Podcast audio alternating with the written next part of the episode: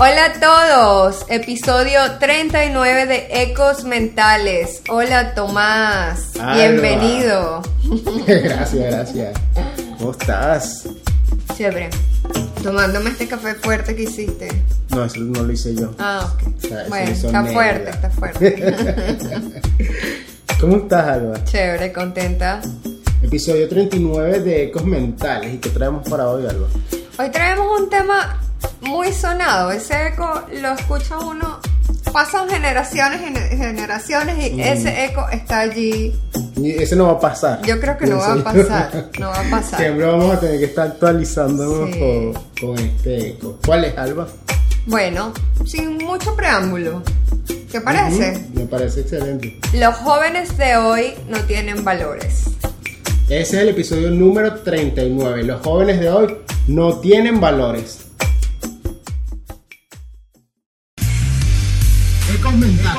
Lo que nadie habla, Las historias que se repiten. lo que resuena en tu mente, Lo que nos hace ruido. lo que no nos atrevemos a hablar. Voces que se escuchan, que resuenan. Acompáñanos en esta tertulia psicológica. Entre Tomás Montes, y Álvaro. y Álvaro. Los jóvenes de hoy no tienen valores. Un eco que pasará generaciones tras generaciones. Lo escuchamos Lo vamos a estar siempre. escuchando Lo siempre. escuchamos, lo decimos cada vez. Y es como muy polémico porque Sí. la gente se engancha. Es decir, la, la generación que está arriba se engancha con el tema y se empeña en decir de que es así, que los jóvenes no tienen valores. Pero bueno, vamos a revisar en este episodio precisamente si eso es cierto o si es falso o si es solamente un paradigma que está. Este, ok, fíjate, deberíamos empezar, Alba, por saber qué son los valores. ¿Qué son valores? O qué es un valor. Y fíjate, aquí lo importante es saber que un valor es algo que se le da a algo o a alguien de alguna manera una connotación significativa. Y va a depender mucho de el, el objeto, es decir, la importancia que tú le des, bien sea por el deseo o la estimación que hay a aquello, que Pero viene siendo que- el objeto. ¿me Pero entiendo que es una connotación positiva o negativa que uno le dé dependiendo de la Exacto, perspectiva de la no, persona. no, no tiene que ser solamente bueno, porque Mm. se cree que este, cuando se habla de valor solamente este, se piensa en un valor bueno, pero es que hay valores buenos y hay valores Mm. O malos, sea, pero hay que van a personas que tienen depender, ciertos valores que no son tan que va a depender de la subjetividad, Mm. ¿me entiendes? Y de aquello a lo que yo realmente le dé valor. Claro, pero cuando hablamos de esa frase tan sonada, entiendo que siempre nos referimos a esa parte buena de la humanidad, ¿no? Esos Claro. valores que, y que, que tienen que ver con los principios que nos sostienen como sociedad y que nos hacen estar bien. Y fíjate, Alba, que una, como para tomar aquí un ejemplo, una de las cosas que uno suele escuchar es que, ah, los jóvenes de antes, ah, cuando yo estaba pequeño, eh, yo ni siquiera me atrevía a responderle a mi mamá o a mi papá, o yo me quedaba en silencio, no respondía. Y entonces, bueno, eso se ve como un valor. Entonces ahí podemos hablar de, ok, el valor de hacer silencio. Y era lo que se apreciaba en ese momento. Hoy en día pudiésemos hablar del valor de comunicar, de hablar, decir, porque los jóvenes hoy quizás no se quedan callados ante aquello que le parece injusto o que no están de acuerdo. Porque es que los jóvenes de hoy yo creo que se informan más, Tomás, tienen más información a mano, quizás son más atrevidos a la hora de, atrevidos quiero decir, a la hora de hablar acerca de lo que ellos piensan, este, quizás razonan, no, no se dejan solamente, esto es así, es así y punto, no, tienen como un pensamiento crítico que, que les permite Ah, así mismo comunicarse. pienso. Y fíjate que lo otro es que, bueno, realmente los valores no han cambiado o, o ya no hay valores, no. Precisamente lo que sucede es que hay una transformación y también se habla de que, ¿será que estamos en una crisis de valores? Bueno, entonces hay que revisar entonces también qué es crisis, qué conocemos por la crisis. La crisis es igual a cambio. Las crisis tienen que ver con cambios y son necesarias las crisis para que existan cambios, desarrollo y crecimiento a nivel social a través de los tiempos. Entonces, eh, más que quizá que se pierden los valores en medio de la crisis o crisis de valores, más bien es que los valores se van transformando a medida que las sociedades también van cambiando. Ok, pero entonces también existe una realidad, Alba, y es que ciertamente encontramos hoy en día en los jóvenes quizás mucha sensación de vacío, de realmente no encontrarse o no hallarse en, algún sitio, un lugar. O sea, ¿tú crees que esa crisis de la que se habla tiene que ver más con algo como interno de los jóvenes, así como el vacío? El vacío porque, bueno, quizás nos van arrastrando, como vamos tan rápido, todo va tan acelerado, entonces, ¿a qué se también se le está prestando atención? Ok, se le presta atención, no sé.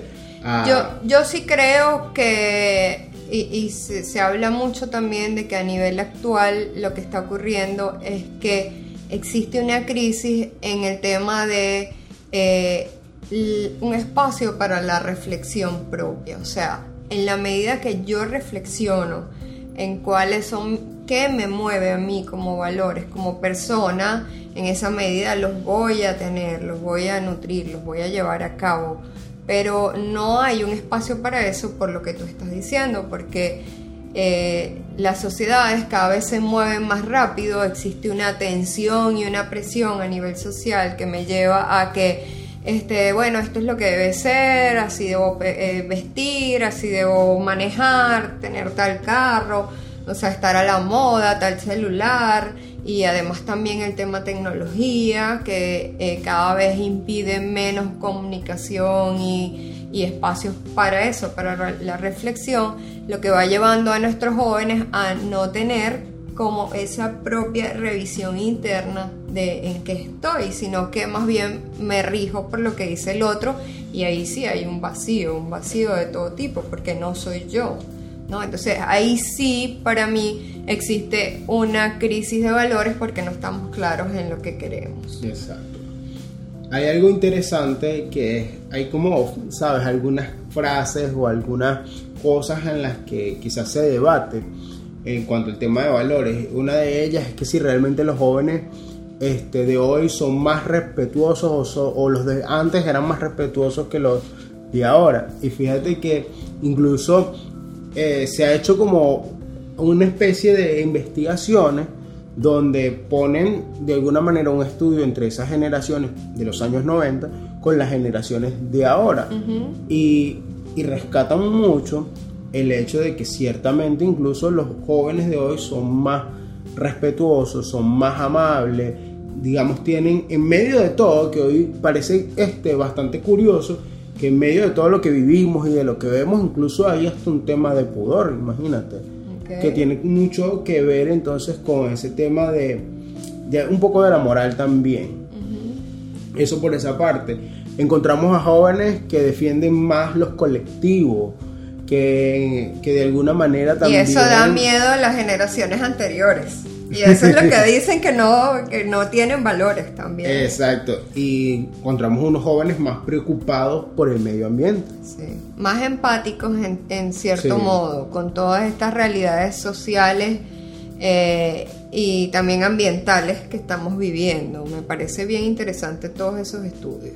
Y hasta en el tema cultural, este, en el tema cultural hay un tema de que se cree que tienen menos preparación y por el contrario, se ha demostrado que tienen más interés hacia la ciencia, eh, son capaces de tener más respuestas a ciertas preguntas y lo que tú hablabas al principio, tienen más información y se cuestionan un poco más aquello que bueno se les plantea. Claro.